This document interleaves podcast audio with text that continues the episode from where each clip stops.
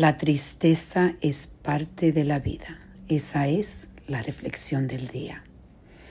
Hoy comparto con ustedes que alguien muy cercano a mí, una persona que adoro, le han dado un diagnóstico de cáncer que es bastante difícil para nuestra familia. Recibir este diagnóstico ha sido algo que definitivamente me ha roto el corazón.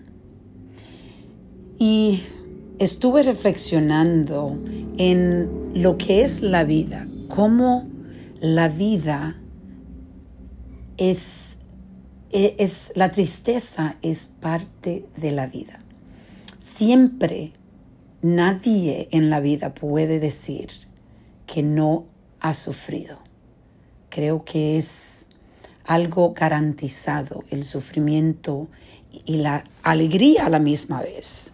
Son dos extremos que existen en la vida y prepararse para uno poder recibir retos tan inmensos como lo que yo estoy recibiendo ahora es un proceso y yo me siento bendecida porque he, he, podido crear hábitos en mi vida diarios que me han ayudado a poder sobrevivir una situación como la que estoy pasando ahora mismo y poder seguir funcionando.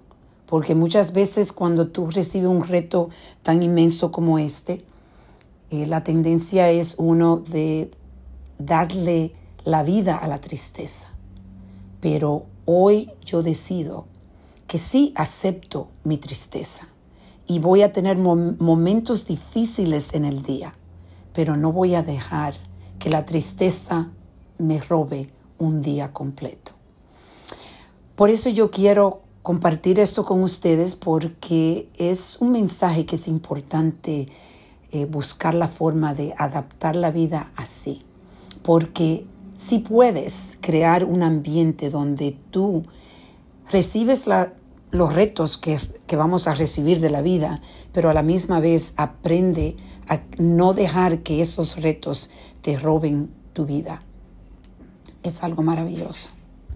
Estoy agradecida de que yo he podido crear estos hábitos y por eso quiero invitarte a que empieces a crear hábitos en tu vida en las, especialmente en las mañanas, cómo tú empiezas tu día.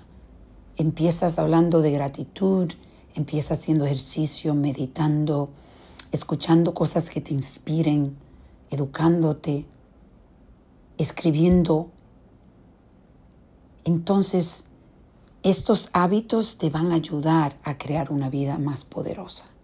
Vamos a reflexionar y a reconectar.